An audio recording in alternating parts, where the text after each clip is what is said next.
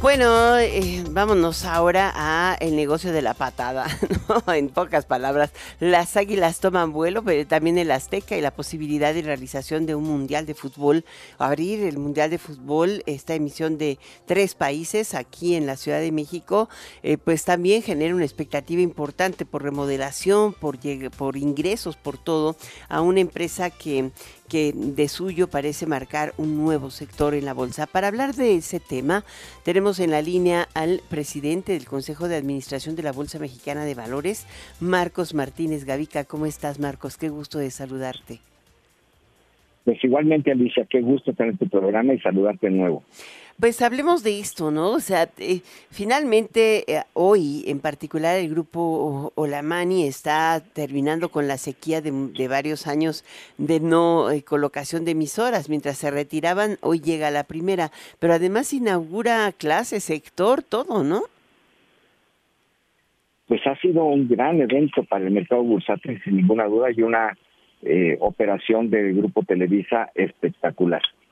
Que por supuesto a México, al grupo Bolsa, nos viene muy bien, pero al mercado bursátil también, porque aquí hay una, ni siquiera es una colocación nueva, es una separación de una empresa que ya ha cotizado en bolsa y que separa en dos operaciones. Pero en esta, como tú estás mencionando muy bien, pues tiene algo que a las personas en México les llama mucho la atención y les entusiasma que tiene que ver con el fútbol, con el estadio, con el equipo, con el mundial, eh, con el casino, con la parte editorial y ha sido un hitazo. Lo que lo que sí abre es una ventana a que la gente se dé cuenta de que se puede pues con un cachito de tu lana invertir en bolsa y volverte accionista de algo que te gusta, que te apasiona y que te puede ser rentable. Y aquí ya hay millones de gente que no había habido. Esto es lo que el mercado bursátil México necesita. Ahora, me llama mucho la atención porque eh, hay muchas expectativas. Algunas casas de bolsa han señalado que eh, eh, la inversión accionaria de las porras, vamos, de, de los seguidores de la América podría hacer la enorme diferencia, o sea, entrar directo al público general. ¿Tú crees posible eso? O sea, el pues retail, retail en México. De momento lo está haciendo, nunca se abierto. ¿Ya viste la patrulla? ¿Cómo? Oye, ¿escuchas una patrulla muy fuerte? Ajá. Ah, bueno, yo también pero ya es para tu auditorio que no está pasando una patrulla ahí porque me salió un espacio para pegarme contigo. bueno, pero no importa, está el sonido a todo lo que da. Pero cuánto, platícame, ¿podrían de veras, de veras invertir los eh, los fans del América en, en bolsa, en las acciones del Club América? Supuesto, mira, aquí las operaciones han sido impresionantes. Y ya de por sí, yo creo que las casas de bolsa, especialmente algunas de ellas, eh, han hecho un trabajo muy bueno eh, para que tengan un, un amplio número de clientes de millones.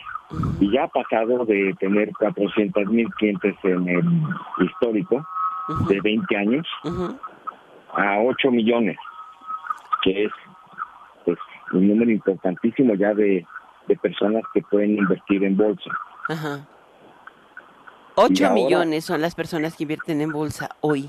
Sí, eso es lo que nos reportan ahora pues, nuestros... Eh, ¿Personas físicas así, inversionistas directos, no institucionales? No, directos. Y ahí, a ver, voy a decir los nombres porque se los merecen. Principalmente han incluido GBM sí, porque es... y Actinver. Han hecho un trabajo extraordinario y algunas veces está pasando revolucionando el mercado.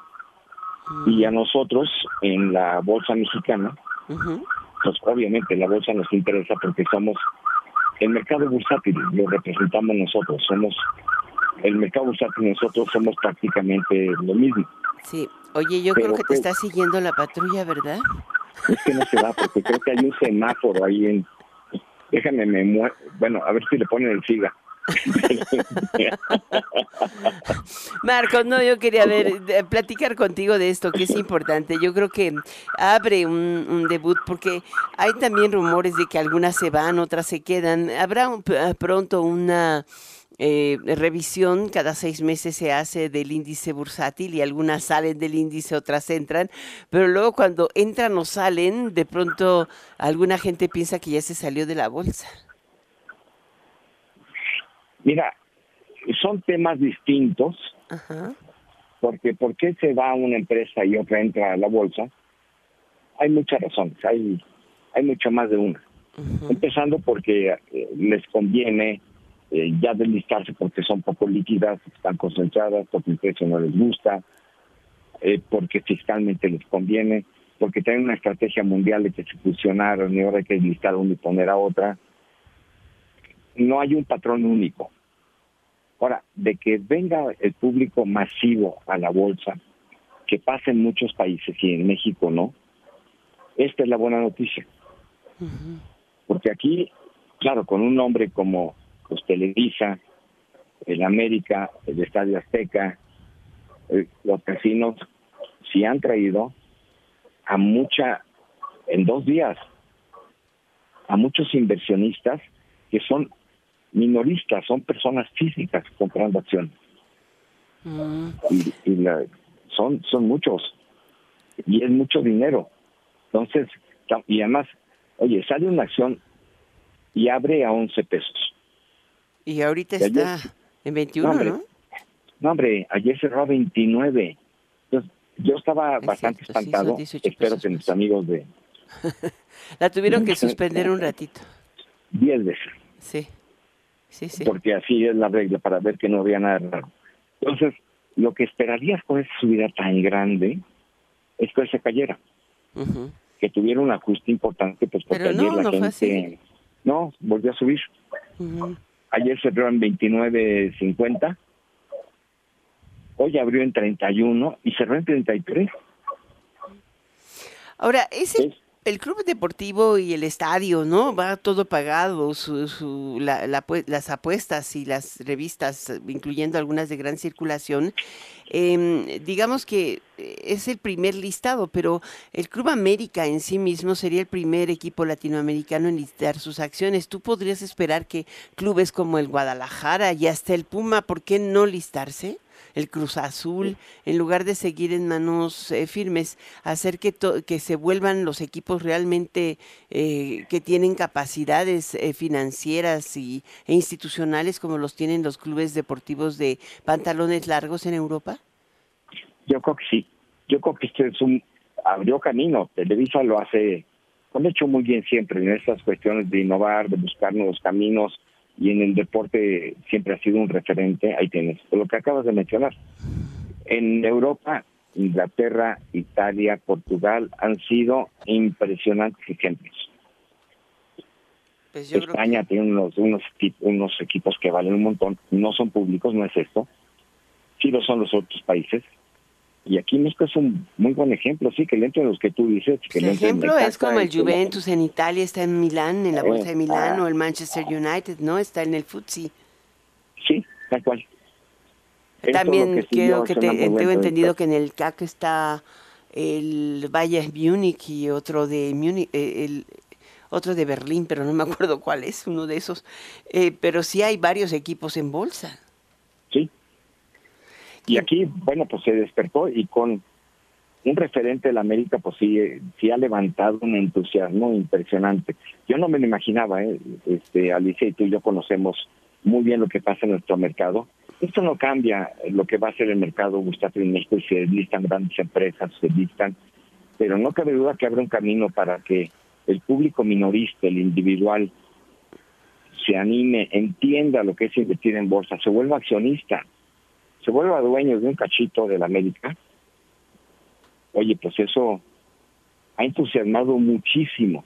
Si de allí pasamos a que puede ser dueño de un cachito de cualquier empresa de las exitosas de nuestro país y del extranjero que se eh, cotizan aquí, pues qué maravilla, nuestro mercado crecerá y nos ha hecho falta mucho tiempo y entonces no habrá de listos, habrá muchos listados.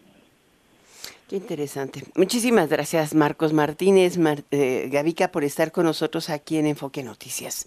Este día con todo y patrulla. ya se fue, dice. Bueno, seguramente vamos a seguir platicando, pero platiquemos antes de la bancaria, ¿eh? Por favor. Y después durante la bancaria, porque siempre platicar contigo es aleccionador. Muchas gracias, Marcos. Al contrario, muchas gracias, Alicia. Hasta pronto.